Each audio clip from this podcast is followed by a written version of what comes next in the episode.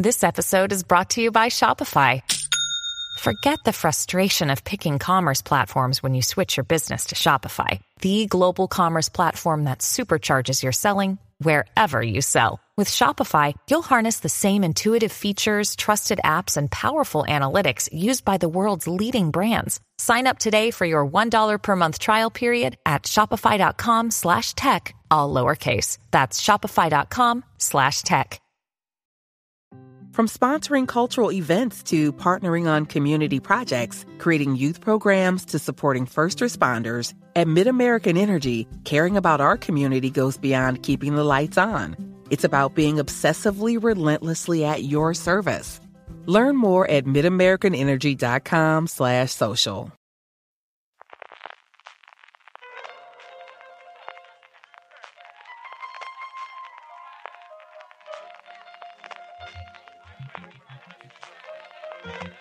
Estás escuchando Fuera de Series con CJ Navas.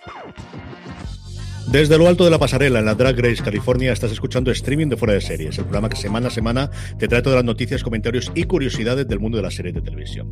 Yo soy CJ Navas y para hacer repaso de lo mejor y lo peor de los próximos siete días, los que van del 3 al 9 de junio del 2021 en el mundo de las series, me acompaña Vicky Blond, o también conocido como Álvaro Nieva. ¿Cómo estamos, Álvaro?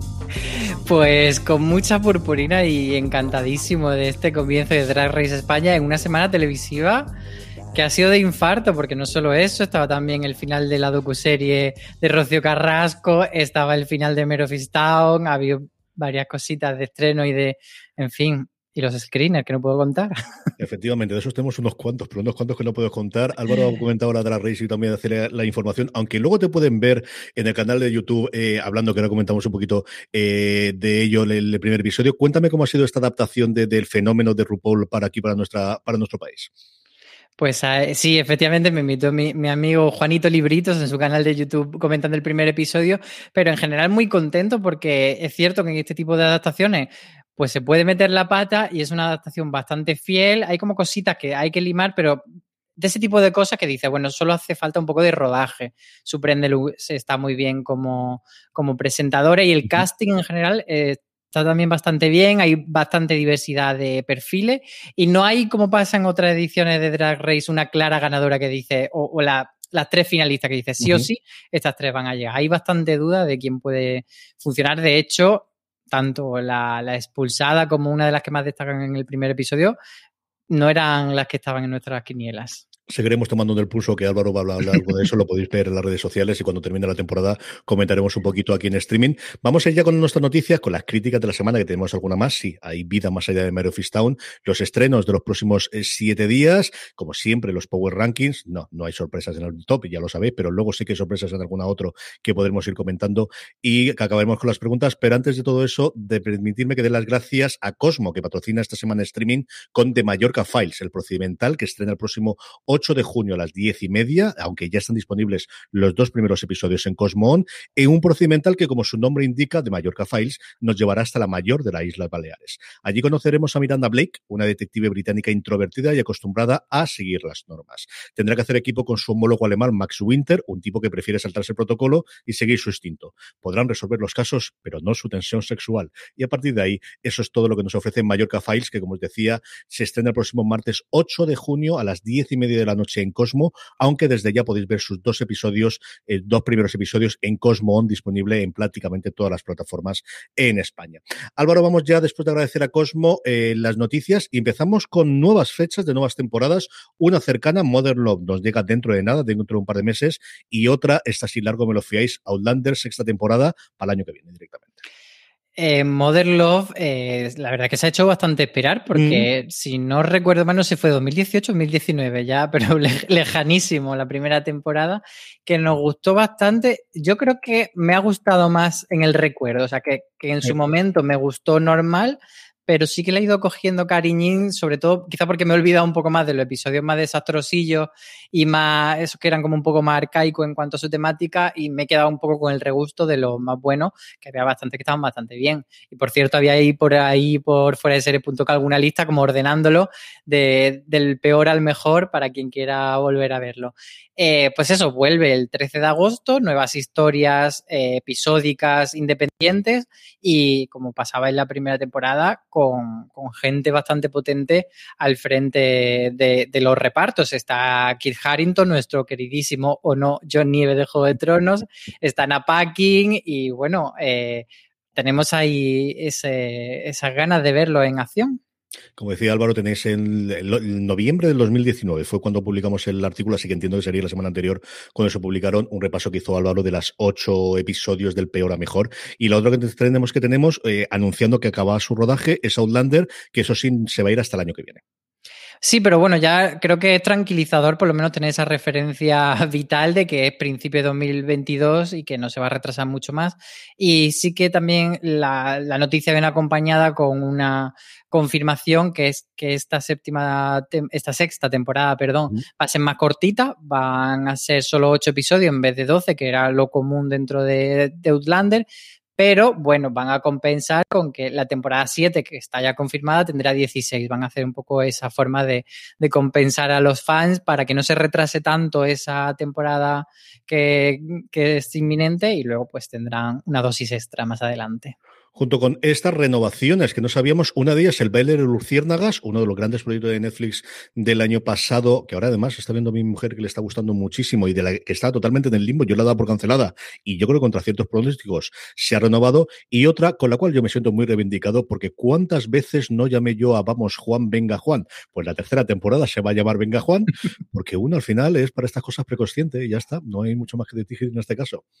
Sí, totalmente te han escuchado y han sido su tradición de, poner una palabra que empiece por V antes, antes de Juan, precisamente para eso, para que no sabemos cuál era vamos, cuál era venga y cuál era bota, pero bueno, siempre es una, una buena noticia porque además Juan Carrasco ha seguido ahí eh, muy activo en, en, Twitter y está siempre comentando la actualidad política muy incisivamente y, y, es de agradecer que vaya a tener una tercera temporada de la que se sabe muy poco porque la noticia la dio en exclusiva Fórmula TV y adelantó que, que se va a empezar a rodar dentro de muy poquito y que de hecho algunas escenas se van a rodar en los estudios de Telemadrid, que quizá por ahí eh, les ha llegado el soplo, pero eso, no hay, no hay más información. Y sobre el baile de la luciérnaga, eh, sí que es una de esas series que mm, no funcionó muy bien en cuanto a crítica, por no decir que funcionó fatal en cuanto a crítica, pero que parece que, que sí que ha encontrado ese hueco pues de las Sweet Magnolias y de un lugar feliz, esa ese tipo de perfil de, de serie un poco Hallmark que tiene Netflix en su haber y, y, de hecho en una de esas listas que salió que recogimos hace no mucho de además la comentamos aquí en streaming de las series más vistas del año según los top eh, que ofrece la plataforma pues estaba ahí no sé si era como en el 8 o en el 7 mm. así que bueno no ha funcionado mal Está clarísimo. Eh, más cosas, repartos. Series españolas que tenemos en producción a día de hoy, El Día Menos Pensado ya completa su reparto, de aparte del, de una serie que parte del equipo creativo de Reyes de la Noche, y luego Now and Then, la primera producción de Bambú para Apple TV Plus, que tiene la verdad un reparto internacional de lujo, ¿eh, Álvaro? Pues la primera, como, como, dices, es una creación de Cristóbal Garrido y Adolfo Valor, que son los creadores de Reyes de la Noche, aunque parece que, que esta tira un poco más hacia la dramedia, no es una, una comedia pura en sí y, y, va sobre el duelo de cinco desconocidos que han perdido a sus parejas. Y entre esos personajes, pues tendremos a gente como Blanca Portillo, a Francés Orella, que es el prota de Merlí, para que no lo tenga ubicado, a Marta Azas y Alba Planas, que es una de las jovencitas de, de Scan España y que la verdad es que a mí me parece de, la, de las que mejor actuaba y que se merece que tenga continuidad su carrera. Y luego, por otro lado, tenemos esa Now and Then, que es la serie que Bamboo Producciones eh, pues, eh, le ha vendido a, a, Apple TV Plus, que por tanto va a ser la primera serie española de Apple TV Plus, pero que no va a ser exactamente una serie como muy, muy local, porque se va a rodar en Miami, está ambientada en Miami y se va a hacer en, en español e inglés. Así que va a tener como un, un, perfil muy internacional, muy latino, muy estadounidense y, y bueno, es que han tirado la casa por la ventana. O sea, de los nombres que tiene, ¿cuál, cuál fue el que más te sorprendió? Me sorprendió Celjo Ivanek porque hubo un momento en el cual Celjo Ivanek estaba en todas las series del mundo mundial, hará una cosa de 10 años, cuando hizo Daños y Perjuicios, cuando hizo Damagis, y luego había desaparecido un poco, y luego yo creo el de Rosy Pérez, no lo esperaba absolutamente nada. Es que está Rosy Pérez, está Maribel Verdú y está Marina de Tavira, que para quien no la tengo ubicada es eh, la actriz de Roma, que estuvo nominada al Oscar. Rosy Pérez también nominada al Oscar, o sea que hay dos nominadas al Oscar en el reparto. También Manolo Cardona, que le tenemos muy fresco por quien mató a Sara. Y, bueno, pues es una, serie con un perfil, ya decimos, altísimo, porque solo con Maribel Verdú ya sería una, una serie que diga perfil alto, pero jolín, tengo mucha Así que bueno, habrá que ver qué tal hacen que hace Bambú para, para Apple TV Plus. Y la última, la noticia que ha corrido después de la conclusión de Mare Fistown, es que normalmente cuando uno tiene una miniserie, lo que decía era, no, esto estaba planteado como miniserie, esto es una miniserie, esto solo es miniserie, solo se planteó como miniserie, pero tanto el creador de Mare Fistown como su intérprete absoluta, Kate Winslet, se están dejando querer bastante, bastante en las entrevistas que están dando post partido. ¿eh? Lo comentábamos tú y yo aquí, precisamente en streaming, diciendo que podría continuar si Kate Winslet quisiera. Pues efectivamente ella ha dicho que sí, que ella echa muchísimo de menos interpretar a Mer, que está como de luto y que le parece maravillosa y que quiere volver a interpretarla. Yo creo que siendo ella la, actriz y la productora de la serie, es un gran órdago. Quizá, quizá no, no sea algo, o sea, no podemos dar por hecho que se va a materializar, porque entraría ahora en la fase de, vale, que primero presentarnos una historia, que es lo que siempre ha dicho HBO en estos casos, primero presentarnos una historia que nos convenza y segundo a negociar, porque claro, recordemos lo que pasó con Big Little Lies. Mm. Eh, al, estar hecho el contrato solo para una temporada, cuando negocias la segunda temporada, ya negocias eh, no con los sueldos que habías negociado en ese momento en el que no se sabe si va a funcionar o no, negocia sabiendo que es un hit. Y en concreto, este Mero Town ya han sacado los titulares de que ha sido la serie de HBO Max más vista de su estreno, etcétera, etcétera. O sea que estamos un poco en ese mismo caso. Ha sido desde luego un huracán y absolutamente todo. Yo he ido dos entrevistas recientemente al creador. Brian Ingersby estuvo el lunes en The Watch de, The Ringer eh, comentando y dejándose querer, diciendo, bueno, eh, esto es lo que quería contar pero la idea es si tenemos otra idea para poder seguir haciendo y seguir contando historias. Y a Kate Winslet la tuvieron media horita en entrevista ayer, que solamente oído al principio, pero absolutamente todas las conferencias, todas las charlas que está dando y todas las eh, entrevistas, mm, que es extraño que la des a posteriori. O sea, que normalmente los guionistas sí que están más dispuestos o los directores, pero que los actores siete semanas después del inicio estén dando entrevistas no es una cosa tan común ni tan habitual, salvo que, que la implicación de ella. realmente es un proyecto que, que le ha cogido muchísimo cariño. Hemos visto varias de las cosas que también hemos publicado foreseries.com acerca de, del, del, eh, de lo mucho mano que ha tenido como productora ejecutiva en el desarrollo del personaje y en el desarrollo de, la cinematografía. Así que nos falta tiempo de que se desarrolle una nueva idea, pero sí que tiene toda la pinta de que veremos, no sé si en un año, en dos, en tres, una continuación de este Mero Town eh, del que ya hablamos y que además tenéis disponible ya desde ayer el review que pudieron hacer entre Álvaro Nieva y Aloño Ferrer de Larenchi, porque yo última hora me tuve que caer por tormentas en Alicante. Sí, de vez en cuando cae en Alicante y no estamos preparados para la tensión y se nos va la luz. Y cosas lo que ocurre. En fin, críticas recientes. Vamos con el método Kominsky, que cierra su tercera temporada en Netflix, una temporada con eh, después de los premios recibidos por la primera temporada, y en la que parece que ha echado de, bastante, bastante de más a Alan Alkin, ¿no? Sí, él decidió irse, mm, o sea que no, fue una decisión creativa, fue una decisión del actor que no continuó en la serie. Y entonces Israel Vicente, que le gustó mucho el método Kominsky en sus comienzos, dice que aquí se ha notado mucho eh, esa ausencia y que la serie, bueno, sin entrar en spoiler, explica cómo la serie ha intentado pues poner el peso en otros personajes, pero que realmente no ha sabido del todo eh, cerrarse de una forma en la que no dejase todo el rato de echar de menos al no solo por el personaje, sino por la dupla que hacía mm. con el personaje de Michael Douglas, que al final eran como eh, un yin y yang, dos pesos que uno apoyaba el otro y entonces si quita uno eh, se queda un poco coja la, esa, esa, esa mesa. Rebel, eh, protagonizada por Katie Saga, le inspirada de una forma libre en la vida de Rico Brokovich, a la que en su momento llevó Julia Roberts a la gran pantalla, desembarcada una vez ya cancelada en Estados Unidos, con lo cual hubo bastante o cierta polémica en su momento. Es Disney Plus Star. Eh, Aloña Flanella Rechi nos hacía la crítica y a ella no le ha gustado especialmente.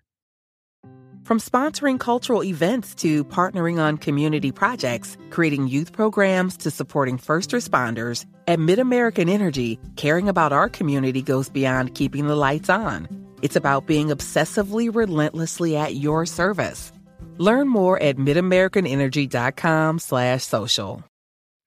No, y lo que decía es que si le quitas a la serie el encanto que supone pues volver a ver a Kitty Sagal, que Muchos le tendrán cariño por matrimonio con hijo, otros por Futurama y otros por Hijo de la Anarquía. Pues más allá de eso, eh, queda una serie de abogados muy del montón. Dice que intenta, por un lado, eh, que Katie Saga esté muy presente y hacer un personaje que a veces llega a ser un poco cargante porque la ve gritando y, leyéndole la cartilla a todo el mundo, pero tampoco sabe muy bien dónde está el, el pozo de su dramatismo o llega a entenderla o conectas con ella de otra forma y que por otro lado intenta servir muchas historias secundarias de la gente que tiene alrededor porque tiene una familia compleja con varios exmaridos, hijos, etcétera, pero que, que todas esas historias secundarias no llegan a aportar nada, así que mm, nos quejamos en su momento de que a Krista Bernov no le diese un poco más de oportunidad, pero seguro que nos cuenta Loña, pues era una serie que merecía ese destino. ¿Eh? Así que una, una menos para ver. Ragnarok llegaba a su segunda temporada a Netflix y evidentemente Marichu Lazabal tenía que hincarle el diente y contarnos que nos prometen estos seis nuevos episodios que vemos en la plataforma del Gigante Rojo. Y no nos engaña Marichu porque ella reconoce que es una serie basurinchi, pero entretenida, que no, no, no, nos está diciendo que es buena o que es imprescindible, pero sí que es una serie con la que te puedes entretener y divertirte y sobre todo que esta segunda temporada ha conseguido encontrar mejor su camino, que tuvo una primera temporada un poco de ver hacia dónde y cuándo conseguía sentar y encontrar lo que quería contar. Y ya en esta segunda temporada, bueno, pues han, la suerte de no, no, volver a perderse, sino decir, vale, nos quedamos en este cliffhanger y vamos a desarrollar a partir de ahí y, encaminarse bien hacia, hacia la conclusión de esa trama. También me ha dicho Lazabal nos traía la crítica de Parot. Eh, Álvaro, tú preguntabas por Twitter si habéis leído alguna crítica buena de Twitter. La gente decía que sí, que había gente. No, no, si gente en Twitter le gustó, no tengo ninguna duda. Pero yo como tú, no he encontrado ni una sola crítica publicada en ningún medio en el que hablen bien de la serie. Hay una en el país que ha salido recientemente un poquito más positiva, pero en general todos los medios le han dado palos y parece que merecidamente. Incluso Marichu, que suele ser una persona muy del vaso medio lleno, eh, eh, es cierto que ella le ha encontrado un punto de, bueno, de darle algo bueno, que es el personaje del villano que interpretado por Iván Masagué, pero que en general el ella expone que la serie no sabe contarte lo que te quiere contar, principalmente porque si no sabes qué es la doctrina Parod o no tiene eh, como un gran conocimiento sobre el tema, eh, lo que espera es que la serie te, te, asiente ese conocimiento y te diga, pues es esto, esto y esto, y de aquí sale nuestra historia. Y eso tan simple no lo consigue la serie. Así que nada, parece que un suspenso para Parot. Una cosa tan enrevesada y, hombre, que, al final si te gusta la política sí lo conoces, pero no es una cosa que sea ultra brutalmente conocido, al menos desde luego no tengo yo esa impresión. En fin, entramos en territorio internacional, que es tanto como decir territorio de Juan Galonce. Dos críticas teníamos de series suyas esta semana. La primera, Wisting, un thriller nórdico que tiene como gran exponente, como gran curiosidad, la eh, presencia de Carrie Ann Moss interpretando a un agente del FBI. Sí, nuestra queridísima actriz de Matrix, entre otras cosas, em, viene a esta serie y viene en calidad de agente del FBI que, que se une en este país nórdico a una investigación porque el crimen que da, que abre la serie, pues parece que tiene una relación o un patrón similar a un crimen estadounidense. Entonces, por eso llega esta gente a, a una ciudad pequeña de Noruega a investigar con, con el equipo local. Y bueno, es una serie que se estrenó también hace tiempo en, en AMC España, pero que ahora pues la rescatamos porque está, eh, ha llegado al, al, catálogo de filming. Y bueno, pues eh, Juan Galonce nos dice que es un, una serie criminal eh, bastante buena para hincarle el diente, eh, ágil y, y, entretenida. Así que ahí queda esa recomendación. Y de los países nórdicos a otro de los nudos de producciones internacionales, como es Israel, Black Space. Llegaba a Netflix una serie con una matanza en un instituto que a Juan le ha gustado bastante, bastante. Sí, nos la recomiendo. Es una serie de esas cortitas que trae Netflix con una trama cerrada Y, bueno, él también dice que, le ha sido suficientemente entretenida para ahí mantenerle enganchado, porque lo que plantea es un crimen en un instituto que se da por hecho que puede ser unos yihadistas palestinos, pero luego se descarta esa hipótesis y lo que se abre es un montón de posibilidades de culpables porque prácticamente todo lo todos los alumnos del instituto podrían ser eh, los que están detrás de esos criminales enmascarados con una, con una máscara de, unicornio. Así que él dice, bueno, eso, que, que le ha conseguido enganchar y anima a la gente a que la vea me lo comentaba esta mañana que he estado un ratito con él, me ha dicho que le gustó mucho, igual que me ha dicho que el Parot no le gustó nada, eso sí se la cargó entera, ¿eh? Se la vio absolutamente. La que todos hemos visto, la hemos comentado antes, la comentaremos después también de los Power Rankings, es Mero Fistone y Álvaro Nievas se hacía cargo de hacer la crítica del cierre de temporada. Álvaro, eh, has hablado 50 y tantos minutos con, con eh, Aloña y lo tenemos ya en el review, pero la crítica, ¿qué más podemos destacar de esta serie?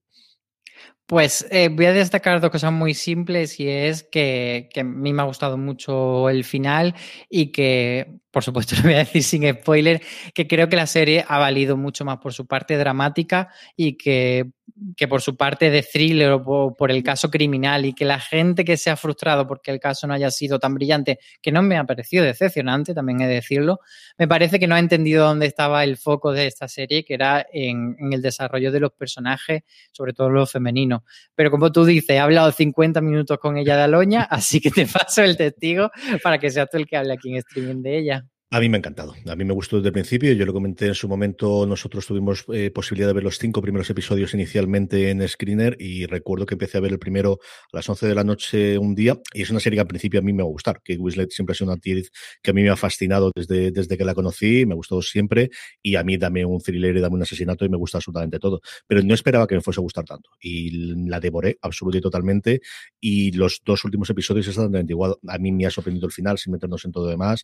Creo que de ahí y ha habido, al final, yo no sé las críticas que he leído, los artículos que habré leído los últimos días, con 20 o 30 alrededor de ellos, y es cierto que es esa puesta en escena y es esa drama familiar con la parte de thriller. O sea, realmente al final lo que se te queda ellos en las relaciones familiares, las escenas más memorables, en caso arriba o resolución de caso arriba abajo, son las escenas de encuentro entre familia, entre amigas, entre eh, ese cariño del pueblo cercano, que es lo que además lo que yo creo que te permite el tener una segunda temporada o el tener temporadas posteriores. A mí me ha parecido desde luego una de las series del, de lo que llevamos de año. Ahora que cuando acabe junio haremos un poquito de repaso de lo que han sido los primeros seis meses, estará muy, muy arriba desde luego en mi listado. A mí me ha flipado me ha parecido de verdad de lo mejor que yo he visto este año con diferencia. Y un pequeño fenómeno para HBO que de vez en cuando pues mira se marca esto. Desde Watchmen yo creo que no tenían uno tan tan absolutamente claro en cuanto en cuanto a miniserie. De Undoing mantuvo un poquito la trama pero fue tan eh, el palo que se llevaron con el final que yo creo que se ha caído absolutamente todo.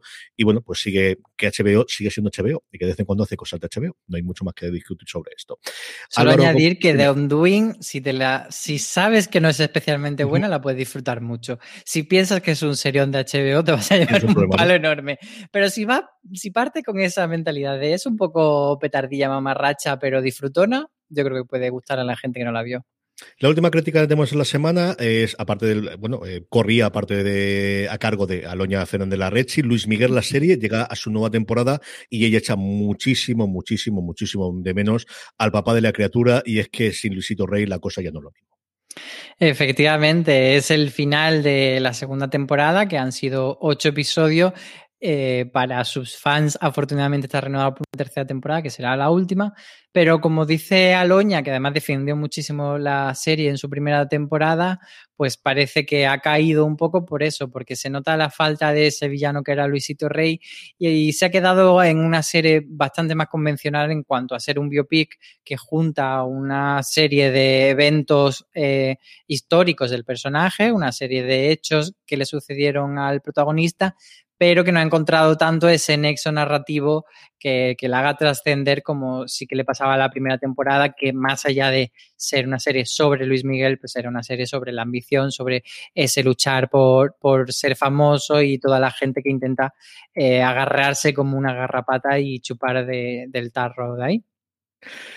Todo esto y mucho más tenemos en fuera de series.com. Como siempre os digo, aparte de que nos podáis seguir en redes sociales, si no os queréis eh, que se os salte ninguna, que se os pase ninguna de las críticas o de los artículos o de las noticias que publicamos, uniros a nuestro canal de Telegram, telegram.me barra noticias FDS, y así cada vez que colguemos cualquier cosa en la web o tengamos cualquier podcast o cualquier vídeo en YouTube, os saldrá una notificación que podéis verlas simultáneamente o luego al final de la jornada para que no se os escape ninguna de ellas. Vamos a ir ya con los estrenos de la semana, vamos a ir con la agenda de los próximos siete días Así que es como siempre el momento de que eh, Maricho Lazábal haga acto de presencia y nos cuente qué podemos esperar de estrenos en estos próximos siete días. Marichu, ¿qué no tenemos en el menú de la semana? Antes de nada, decirle a Álvaro que no es cierto. Ragnarok sí es una serie imprescindible. ¿Y buena? Buenísima. Arrancamos. El jueves 3 de junio vuelve Tres metros sobre el cielo, segunda temporada en Netflix. Es esta serie italiana, adaptación de una novela, que la serie era bastante inofensiva y bastante irrelevante, pero su banda sonora la he llevado un año entero en el teléfono, así que algo tendrá. Por su parte, Calle 13 estrena la tercera temporada de La Forense y la 1 se lanza con Leonardo. El viernes vienen un porrón de estrenos. Feel Good, segunda temporada en Netflix. ¿Por qué matan las mujeres? Que esta le gustará a Álvaro, segunda temporada en HBO España. Sweet Tooth, El niño ciervo, Netflix, que aunque lleve ese nombre, no es una serie de terror.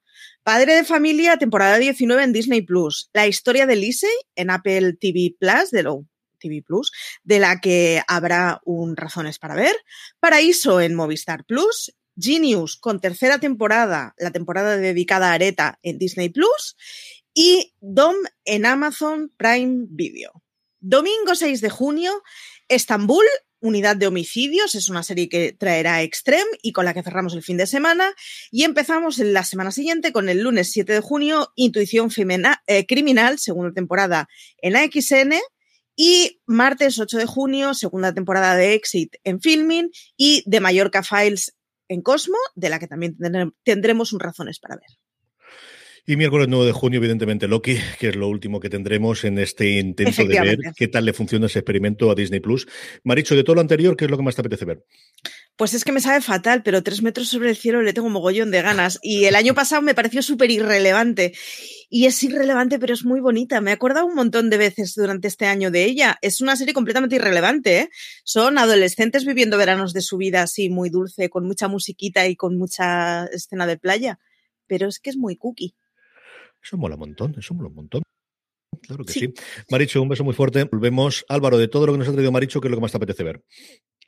Pues hay una serie que me produce muchísima curiosidad porque, bueno, se llama Sweet Tooth, El Niño Ciervo, se estrena este viernes en Netflix y no hemos podido ver nada, pero en Estados Unidos sí que han visto algún episodio y la están poniendo bastante bien, incluso mm. hay como ciertas comparaciones con Stranger Things en el sentido de, pues, esa serie em, que en cierto modo puedes ver con tus hijos, pero que también te puede gustar a ti, que tiene ese toque de fantasía, de épica, de mm. acción, etcétera.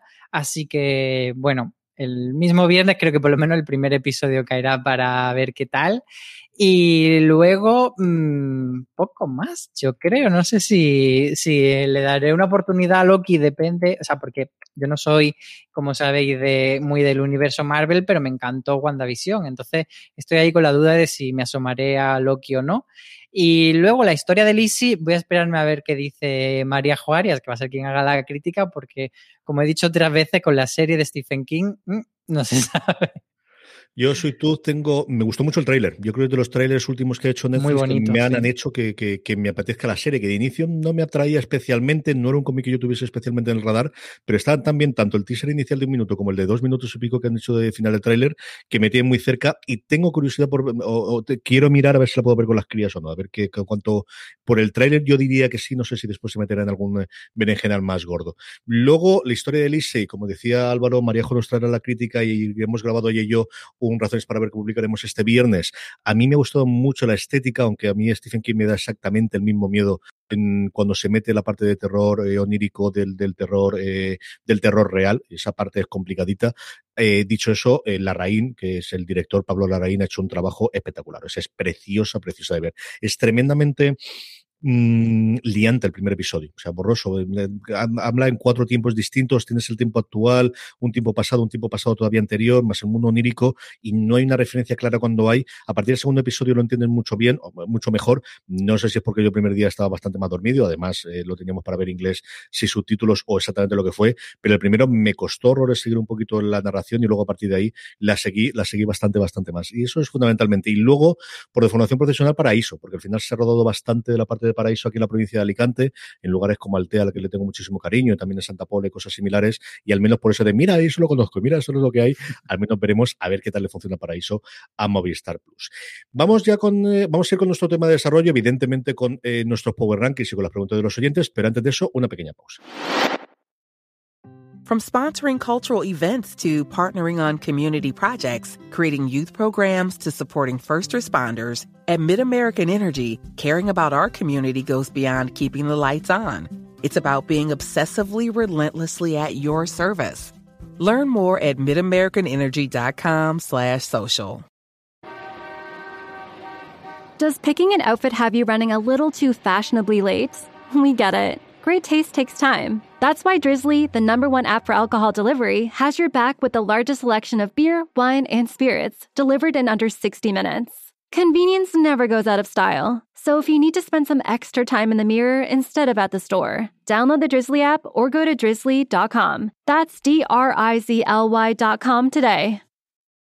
Estamos ya de vuelta, Álvaro, y el tema de la semana no puede ser otro que el reencuentro de Friends. Le dedicaron Marichu Lazabal y Lorena Gil todo el fin de semana pasado en su Placeres Culpables a este reencuentro y a hablar de la serie mítica, pero al final fue, desde luego, durante toda la semana pasada en la preparación, en, durante la emisión y después, en las cosas que se sacaron de allí y de alguna escena adicional y alguna entrevista que han dado sobre todo los creadores, el evento, el momento, el reencuentro y yo creo que al final en general toda la gente que eran fan de las series tremendamente contentos con el resultado de este eh, Friends de Reunion o Friends el reencuentro, aunque al final aquí se ha llamado de Reunion y ese esfuerzo que hizo HBO España cuando las vieron venir de aquí no lo va a ver ni Dios después porque traemos más, para donde dije digo, digo, Diego y en cuestión de una semana poder estrenarlo simultáneamente en España.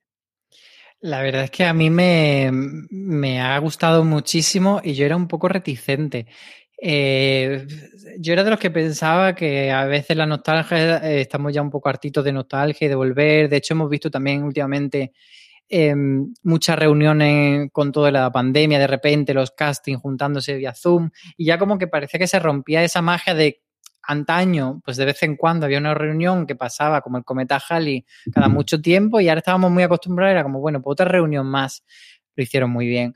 Eh, lo hicieron de una forma en la que yo, que como digo, pensaba que no, me harté de llorar. Estuve llorando las dos horas y sí que me pareció que a nivel mm, formal era una locura porque no había una estructura clara. Era como hemos grabado cosas aleatorias. Aquí una cosa con Jace Corden, aquí yo en el piso, aquí tenemos escena de la mesa italiana y luego lo hemos pegado como hemos podido porque además o sea, no, era ni siquiera que la parte de Discorden, como parece al principio, es eh, la columna vertebral, sino que de ahí salta otra cosa y luego de esa cosa vuelve, pero porque aquí han dicho lo otro. Pero al final importa poco, porque es todo tan emocionante, es tan bonito. Eh, desde, o sea, me gustó, por ejemplo, mucho eh, ver la repetición de la escena, como la hacían y, todas esas tomas falsas que muchas veces de serie quizás más cercana en el tiempo sí que vemos, porque por redes se suele colgar, por YouTube y tal, pero con Friends a lo mejor no habíamos visto tanto.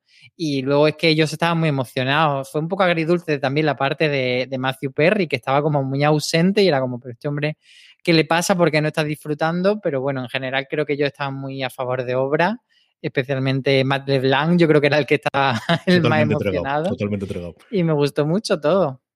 Yo he estado leyendo varias entrevistadas al, al director del, del especial, eh, contando cómo se tuvo que cancelar en cuestión de nada, de días antes de que iban a rodar en, por la pandemia, cómo aprovechó durante todo este año para seguir manteniendo reuniones con todo el cast y poder prepararlo. Y al final se rodó en dos días. Tuvieron en la parte en la que ellos intervienen un día fue la visita al set, porque además es que ese set actualmente se utiliza todos los santos días para rodar psicos, ¿verdad? Para la propia NBC, con lo cual no era una cosa de es que lo tenemos ahí en el almacén y podemos utilizar lo que queramos. No, no. Tenían solamente ese día para poder rodar y luego otro momento, el, al día siguiente, la parte de Corden que le hicieron en el, en el exterior, que inicialmente la idea era haber rodado dentro del propio set, pero cuando vieron la, la situación y el que no podían hacerlo, es cuando decidieron el gran cambio que había o, lo que al menos él plantea o dice que fue el único cambio que llevó la pandemia, es que esa parte de la entrevista con Corden fue fuera y la entrevista es con Corden porque el director del especial es el mm, co-showrunner o el, director ejecutivo del Late Night que hace James Corden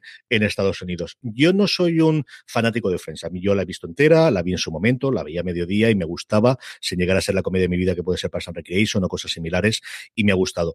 Yo creo que la serie gana cuando están ellos seis, o sea, el documental gana cuando están ellos seis, que es lo que yo a mí me apetecía ver, mucho más que cuando tenemos el desfile o cuando tenemos las opiniones de terceras personas, por mucho emotivo que tenga o por mucha parte que, que pueda hacer. Yo creo que sí que tiene los momentos de lectura de los guiones y el ver cómo se puede volver a meter en el papel. Eh, de, por un lado, desde luego, Lisa Kudrow, pero especialmente Swimmer. La Swimmer volvía a meterse haciendo de Ross en el segundo que estaba. Yo he leído todas las críticas americanas premium y hablaban de cómo eh, Lisa Kudrow volvía a ser Phoebe. No, no, no. A mí el que me sorprendió, desde luego, es Swimmer, que además siempre era el, el más seco, el que más mm, reparos se había puesto todo, y yo creo que está totalmente entregado, no al nivel de LeBlanc, porque era muy complicado, pero casi, casi, casi llevado al mismo nivel nivel y el encuentro inicial de ellos. O sea, yo creo que ese encuentro de los abrazos, de lo que ves de... Hay una frase que a mí, eh, la que más me gusta de todo el documental, que es cuando Swimmer dice, es que lo que nosotros estábamos sintiendo, solamente otras cinco personas podían saberlo en el mundo. O sea, no lo podía saber nuestra gente, no lo podía saber nuestra familia, no lo podía saber nada más, solamente estas cinco personas lo pueden hacer. Y ese momento inicial del encuentro, los momentos que tiene de complicidad de ellos, de, seis personas a las que les cambió absolutamente la vida para absolutamente todo, yo creo que es la parte inicial o más interesante del documental. Y mira que a mí siempre me suele gustar la parte de los creadores mucho más que la de los intérpretes. Y me gustan las entrevistas que hacen al, a los tres creadores de la serie y especialmente a Marta Kaufman, eh, que, que, siguió después con la serie, que he hablado muchas veces. Varias de las anécdotas yo se la había visto en otros documentales, otras entrevistas. Pero es que al final, Friends, eh, eh creo que al final son ellos seis, Álvaro. Yo creo que el documental o, o, el especial crece absolutamente cuando le dejas, mm, pones una cámara como si fuese la mosca en la viga esta que no sabíamos si tenía que estar o no estar y les dejas a los seis hablar. Es cierto que esa frase que tú comentabas de solo nosotros cinco, o solo yo y los otros cinco eran capaces de saber lo que estaba sintiendo, eh, me recordaba mucho al reencuentro de T1, que también era un poco esa sensación que tenían de, bueno, vivimos nosotros en esta burbuja porque y solo nosotros lo experimentamos de esta forma. Y a, a, mí es cierto que toda la parte de los creadores, aunque me parece necesaria, me parece que for, parecía otro formato, parecía más un pues un, una historia oral de Friends, en cambio lo otro era como verlo a ellos emocionarse y era como más auténtico. Pero luego sí que hay otra cosa que me gusta de, del especial y es que no solo se queda en la anécdota, sino que coloca a Friends en el puesto que merece en la historia televisiva y en el imaginario colectivo. Y quizá esos testimonios, que es cierto que eh, cuando lo empezamos a ver nos resultan, bueno, que, no queremos ver a la señora de Ghana hablar de, esta serie o al señor de Alemania, lo que queremos ver a Jennifer Aniston y compañía, pero creo que sí que sirven para contextualizar por qué es tan importante. Por ejemplo, el, testimonio de, de, David Beckham. Eh, no sirve tanto por ser David Beckham, sino por cómo tú te ves reflejado en ese momento de, bueno, es que Friends eh, estás triste, ves un episodio y te vuelve arriba y para ti son tu amigo. Entonces yo creo que, que hablar de, no solo de Friends, sino de cómo la televisión y cómo sobre todo las comedias y esos lugares felices hacen a las personas eh, que cambien su vida y, y, literalmente eso, te pueden sanar o te pueden curar o te pueden hacer compañía, sí que me pareció un mensaje muy bonito ahí acompañando a, a lo que viene a ser más eh, el tema de las anécdotas y, y, toda la parafernalia. Y luego me quedé con la sensación de que dos horas fueron poco y que esto daba para una serie de seis episodios por lo menos. Total, absolutamente. Yo creo que esa parte que decías tú de, los, de las entrevistas, creo que sí era un objetivo muy claro, muy americano de decir esto es un éxito internacional, no solamente es americano. Al final tenemos comedias porque había menos cadenas o había más gente pendiente de la televisión, como el final de Más que tuvo más audiencia, o el propio de Cheers que fue una década antes aproximadamente. Hemos tenido comedias después como The Office o Seinfeld que han tenido muchísimo éxito y en algunos de los casos tener más audiencia. De hecho, mientras estaba en emisión Friends, Urgencias tenía, eh, pasando de la comedia al drama, en el mismo jueves que se emitía en NBC, normalmente tenía más audiencia de Friends, pero no ha tenido, por un lado, ese eco internacional y por otro lado, ese eco sostenido en el tiempo, no nos engañemos, apoyado fundamentalmente em, al momento en el que estuvo en emisión en, streaming a través de Netflix. Fue la primera gran serie que tuvo ese efecto en Netflix e hizo que hubo toda una generación de gente que no había puesto, entre otras cosas, porque no habían nacido o eran niños cuando vieron la primera oleada de Friends, que han crecido con esa serie y hemos visto, y hay varias de las personas que aparecen, de es que no lo pudieron ver en emisión, lo han visto después por alguno de ellos posiblemente en DVD, pero la gran mayoría en el streaming, que es la otra gran revolución y sin ningún género de dudas es la serie que internacionalmente mejor ha acogido esa parte del streaming y mejor ha tenido esa segunda vida que le ha posibilidad el streaming de los últimos años. Sí, de hecho, la mayoría de los testimonios eran de gente joven que cuando se emitía la serie eh, tendría, mm, pues eso, sería un niño o un adolescente y yo creo que, la intención es lo que tú dices, mostrar que fue un fenómeno internacional y intergeneracional que se ha prolongado y que no es, pues eso, eh, o sea, yo creo que por ejemplo Seinfeld o Cheers son series de su momento y mm. muy, muy grandes en su momento pero que luego no han trascendido tanto al paso del tiempo. En cambio, Friends sí que se mantiene con sus cosas que todos conocemos y sus relecturas y su esto sí, esto no, que son perfectamente lícitas y, forman parte del paso del tiempo para todos, pero, pero yo creo que sí que ha sabido mantenerse muy, muy fiel en el tiempo. Si queréis leer un poquito más acerca de, Friends y aprovechando precisamente el, especial, tenemos un par de artículos en foradeseries.com, uno hablando de sobre Janis y otros ex con los que los protagonistas de Friends se portaron fatal, porque cuando eran malas personas eran bastante malas personas.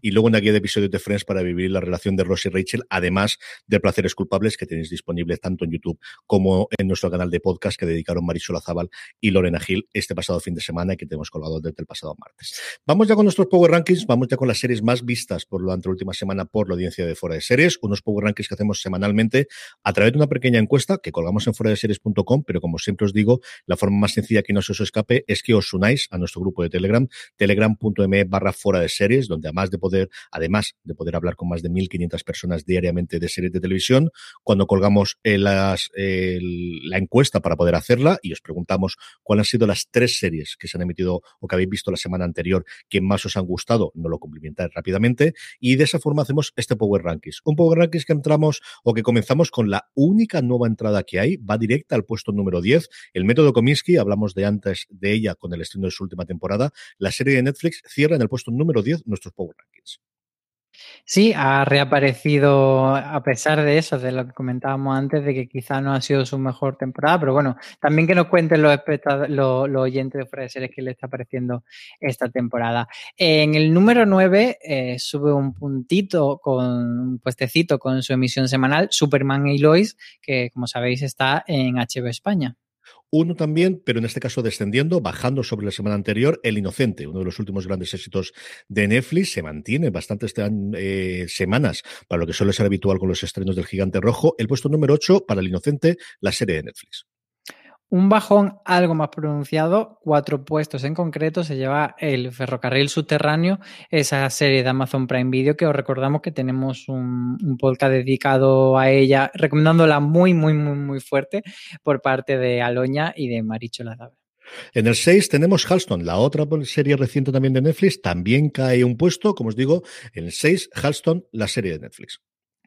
Y tres puestos sube nada más y nada menos con su, recta final, Reyes de la Noche, la comedia de, de, Movistar Plus, esa que ha hecho a De la Morena enfadarse tanto a pesar de que le ha gustado un poco. En el puesto número 4 se cae del podio El cuento de la criada, la serie que eh, podemos ver en HBO España. Se deja dos puestos con respecto a la semana pasada y pasó a ocupar el puesto número 4 de nuestros Power Rankings acercándose al final de su temporada 3 y al final de la serie, por cierto, está Pose, que sube un punto. Y ya sabéis que la tenéis eso semanalmente en HBO España y que le queda muy, muy, muy poquito para cerrarse. Y me ha dado mucha alegría ver que ocupa el puesto número 2 Mythic Quest, una de las mejores apuestas de Apple TV Plus, eh, oscurecida en cuanto a comedia, evidentemente por el huracán Ted Lasso, que se lo ha llevado absolutamente todo. Tuvo una primera temporada memorable, la segunda está siendo maravillosa y no os perdáis el episodio de esta semana, que es tremendamente especial. Mythic Quest sube cuatro puestos con respecto a la semana pasada y se queda en el puesto número 2 de nuestros Power Rankings, que no vayamos a engañarnos, era lo máximo lo que podía querer cualquier eh, serie que no estuviese protagonizada por Kate Winslet esta semana. Pues sí, porque en el puesto principal, en el 1, solo podía estar Mare of Town de HBO España, que no nos sorprende ni nos disgusta, por supuesto, porque la hemos disfrutado muchísimo. Y bueno, ahora la duda es ver cuánto aguanta, si la semana que viene se mantendrá todavía ahí entre los primeros puestos de nuestro Power Ranking y a ver qué pasa con Loki, si, si consigue meterse. Bueno, Loki es del viernes que viene, así que por lo tanto no estará en el siguiente, sino en el otro. Así que bueno, pues a ver cuál es la siguiente reina cuando Kate Winslet se vaya a ver qué hace Loki y a ver qué hace con este adelanto del estreno los miércoles. A mí me sorprendió un montón y yo no sé si van a conseguir el mismo fenómeno o el mismo efecto de, comentarios en redes y de la gente siguiéndola habitualmente, estrenándolo un miércoles en vez de un viernes, que es cierto que al final se estaba sobrepoblando, porque tenemos los estrenos de Netflix el viernes, tenemos los estrenos de Apple TV Plus el viernes, tenemos los efectos de Disney Plus, e igual lo que quieren es poner esa pica en Flandes con el miércoles, pero es un movimiento que me sorprendió bastante, bastante por parte de Disney, Álvaro. Sí, quizá no le, no le ha funcionado bien las anteriores. Bueno, no que no le haya funcionado bien, pero que vean que el consumo no es tan de fin de semana o que quizá pues hayan querido hacer banco de pruebas, a ver qué pasa. Mm. En fin, deberemos saber cómo, cómo funciona, desde luego, y qué recorrido tiene Loki para las próximas semanas, porque ahora es el momento, como siempre, de las preguntas de los oyentes.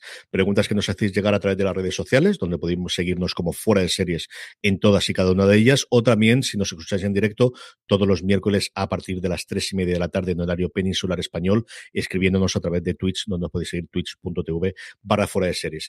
Isma F nos decía, hola cracks, me encanta escucharos y creo que ya sois imprescindibles en casa. Una pregunta, ¿sabéis si el HBO Max que vendrá a España puede ser el mismo que han presentado hace poco con publicidad y más barato? Sinceramente, pagar por un servicio que contiene publicidad me parece bastante triste. ¿Qué os parece a vosotros? Bueno, mm, lo de pagar por un servicio que tiene publicidad, no quiero mirar a nadie, Movistar o Amazon, de vez en cuando algún anuncio sí que cae. Yo creo que si no es muy intrusiva la publicidad, pues eso, un spot, por ejemplo, por un episodio, a mí realmente no me molesta mucho y, creo que podría ser una buena opción de cara a decir, bueno, pues te lo pongo un poco más baratito y te meto público, como hacer una fórmula mixta que incluso fuese el, el propio usuario el que, el que aceptase o el que eligiese, bueno, dame un poquito más de público, un poquito menos y negociamos el precio. Yo creo que en principio HBO Max no, no va a venir con publicidad, pero bueno, esto no deja de ser el terreno de la conjetura y no sabemos lo que pueden eh, plantar luego la, la, la plataforma, pero creo que en general eh, nos hemos acostumbrado mucho al modelo suscripción de Netflix y creo que ese salto al, a la publi mm, solo tiene sentido en plataformas que sean completamente gratuitas, como es el caso, por ejemplo, de Pluto TV, que dice, vale, es que es gratis, es que no estoy pagando nada, pues me meten anuncio. En un modelo híbrido me cuesta un poquito más verlo. A ver cómo está. El, cosas que sepamos o cosas que hacemos. Precisamente Iván Fernández ahora mismo en directo nos pregunta, ¿podemos vaticinar que HBO Max llegará pasado el verano? La única confirmación que hay oficial, desde luego, es que ese para el segundo semestre. Así que a partir de agosto, de julio, de hecho, hasta diciembre, tienen posibilidad y tienen capacidad para poder hacerlo. En cuanto a precios, en Estados Unidos sí se estila bastante el tener las dos opciones. Hulu, por ejemplo, tiene un servicio con anuncios y sin anuncios, y los anuncios no son lo que dice Álvaro de Sola en al principio. Yo digo yo ni de lejos. O sea, son bastante, bastante más que uno inicialmente. Peacock, que es la plataforma de NBC Universal, llegaba también con anuncios y luego estaba disponible gratuitamente el servicio con anuncios para eh, suscriptores que tenían de, de, la cablera, porque al final es hija de Comcast, que es como si fuese el Vodafone o el Telefónica. Elegir lo que queráis vosotros para, eh, igual que AT&T en Estados Unidos, y alguno de los de la gente que tenía la fibra con ellos automáticamente tenía la suscripción dentro de la plataforma. Y en Estados Unidos, HBO Max heredó el precio de HBO, que era caro, eh, comparado con el resto de las plataformas, que eran 15 dólares, se mantuvo exactamente igual, y ahora lo que han planteado es un modelo de 10 dólares en el que tengamos esos anuncios que, como decimos, no sabemos absolutamente nada si tendrán uno, dos, tres, cuatro parones o exactamente ni cómo van a hacerlo, porque sobre todo la serie de HBO no tiene esos cortes típicos que tienen de la emisión en lineal en el que digas aquí meto el hachazo. Ya veremos a ver cómo te cortan Inmere o Fistown o cómo te cortan los soprano cuando vayas a los anuncios. No lo tengo nada claro. Aquí en España, HBO España está a día de hoy, después de esa subida, en 9 euros. Sí, 8,99, pero ya sabéis que esos son 9 euros. Yo no sé si lo subirán a 10, si tendrán esa posibilidad de hacerlo sin anuncios. Parece que sí vamos a tener una mm, diferencia de monetaria por países. Se hablaba de que varios países de Sudamérica estarían en el cambio en torno a 3, 4 euros aproximadamente. ¿Tú crees que lo subirán a 10 euros para dejarlo redondeado o que van a intentar mantener esos 8,99 que realmente son 9 durante un poquito de tiempo cuando lleguen, Álvaro? Es que el, cambiar y subir el precio siempre suele tener muy mala prensa. Entonces, yo creo que al final, eh, es decir, te damos max Mm, por, el mismo precio y luego ya te meteremos más adelante la subida. Pero mm, creo que, que, al final hacerlo justo con el cambio siempre una publicidad negativa innecesaria, entonces yo tiraría por ahí por porque no van a subir el precio. Reconen nos pregunta, buenas, ¿creéis que de aquí a que llegue eh, Paramount Plus no será un poco tarde o su estrategia será integrarse en alguna cablera? A propósito, ¿qué será de Movistar después? Al final lo que tenemos es muchas de esas plataformas americanas están llegando o llegarán de la mano de alguna de la gente que ya tenga esos suscriptores, como son fundamentalmente Vodafone o Movistar.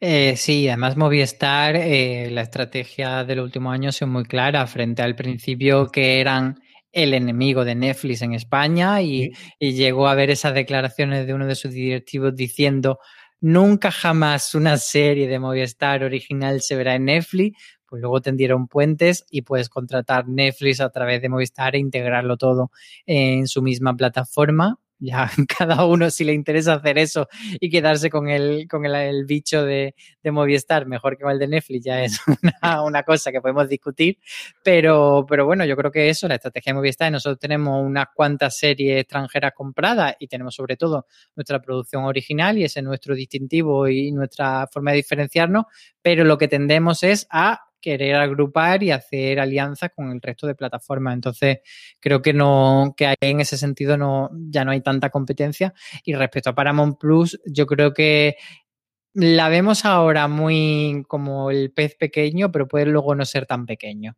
Paramount Plus. Y creo que se puede asentar o hacerse un hueco. Paramount yo creo que tiene, en Estados Unidos se comprado bastantes derechos de, de, deporte, tiene evidentemente la parte de fútbol americano de CBS, han comprado la Champions en, en, en, emisión, de hecho tanto la Champions como la Europa League se puede ver allí internacionalmente, yo no sé si esa parte del deporte la querrán hacer para la expansión internacional o si llegarán, yo creo que sí que cada vez más, si llegan Independiente va a ser muy complicado. Yo creo que llegarán a través de canales eh, dentro de Apple o de, o de Amazon o llegarán dentro de, de acuerdos con Vodafone, Orange o, Movistar para nuestro país, porque al final te da esa posibilidad de tener X millones de, de hogares a los que tengas acceso inicialmente, en vez de tener que echar el resto para crear desde la nada la plataforma, por mucho que ya la tengas montada y por mucho que tengas que hacerlo, pero inversión yo creo que es eh, fundamental.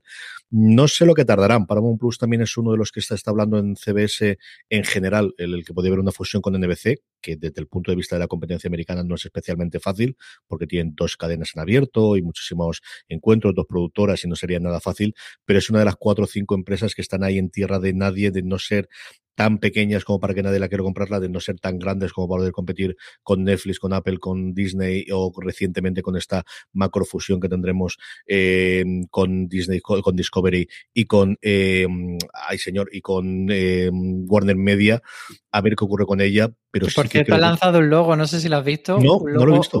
para nada, ya tenemos el logo definitivo. Horroroso, horroroso, horroroso. Esa parte, no sé por qué, no me pues, sorprende nada es hecho con word art, son unas letras naranja con así como con relieve sobre un cielo. Bueno, bueno, bueno, una cosa que todo el mundo pensaba que era un fake y resulta que era verdadero. y, y, además tenía nombre, es como Warner, sí, como una mezcla. Warner Bros. Discovery se llama la empresa. Warner Bros. Discovery. Han vuelto a recuperar sí. el Bros. Madre mía de mi alma. Creo que sí, sí, sí, es como una cosa, pero una, una mezcla bizarra y, horroroso todo. Impresionante, impresionante. En fin, a ver si lo puedo ver después. La última pregunta nos llega a cargo de Elena Aranda que nos dice, ¿qué pasa con la quinta temporada de DC Sash? ¿Va a estar en Amazon Prime próximamente? Gracias. Pues, ¿qué pasa? Que no sabemos lo que pasa con la quinta temporada de DC Sass, salvo que en Estados Unidos ya ha concluido su emisión. Podríamos pensar que, es que estaban e, esperando acumular el episodio, pero no nos cuadra porque quien debe emitir aquí en España eh, la quinta temporada de DC es Fox, eh, el canal Fox España, y la emitiría semana a semana. Entonces tampoco tiene sentido que se hayan esperado. Y en caso de que den ese salto de Fox a a, Disney Plus Star, que sería la otra opción, como ha pasado con Anatomía de Grey, pues tampoco la van a emitir, porque ya hemos visto que Grey la están emitiendo a episodio por semana, no, no la han soltado entera. Pues, Elena, lo sentimos mucho, pero no podemos decir nada más de Easy Sass, salvo que está en ese limbo. No, yo estaba totalmente convencido después de que dieron eh, la noticia de que saltaba de Fox Life a, Disney Plus Star el Anatomía de Grey, al día siguiente será This Is Y no, de momento no sabemos absolutamente nada. A ver si la estrena en verano o alguna cosa similares, aunque hemos tenido estrenos casi un año después. Hasta aquí ha llegado streaming. Gracias por escucharnos a todos y recordar que tenéis mucho más contenido en fueradeseries.com y evidentemente en nuestra cadena de podcast donde nos estáis escuchando. Ahí nos tenéis todo. Que dentro de nada vuelve otra vez Universo Marvel, que tenemos Loki dentro de nada, así que suscribiros allí donde os estáis escuchando a Universo Marvel. Don Álvaro Nieva, un beso muy fuerte hasta la semana que viene. Un beso enorme. Y a todos vosotros, querida audiencia, gracias por estar ahí, gracias por escucharnos y recordad, tened muchísimo cuidado.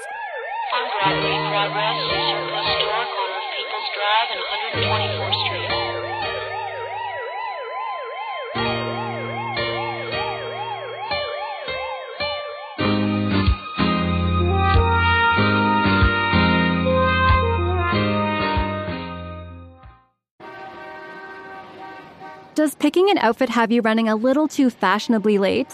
We get it. Great taste takes time. That's why Drizzly, the number one app for alcohol delivery, has your back with the largest selection of beer, wine, and spirits delivered in under 60 minutes. Convenience never goes out of style. So if you need to spend some extra time in the mirror instead of at the store, download the Drizzly app or go to drizzly.com. That's D R I Z L Y.com today.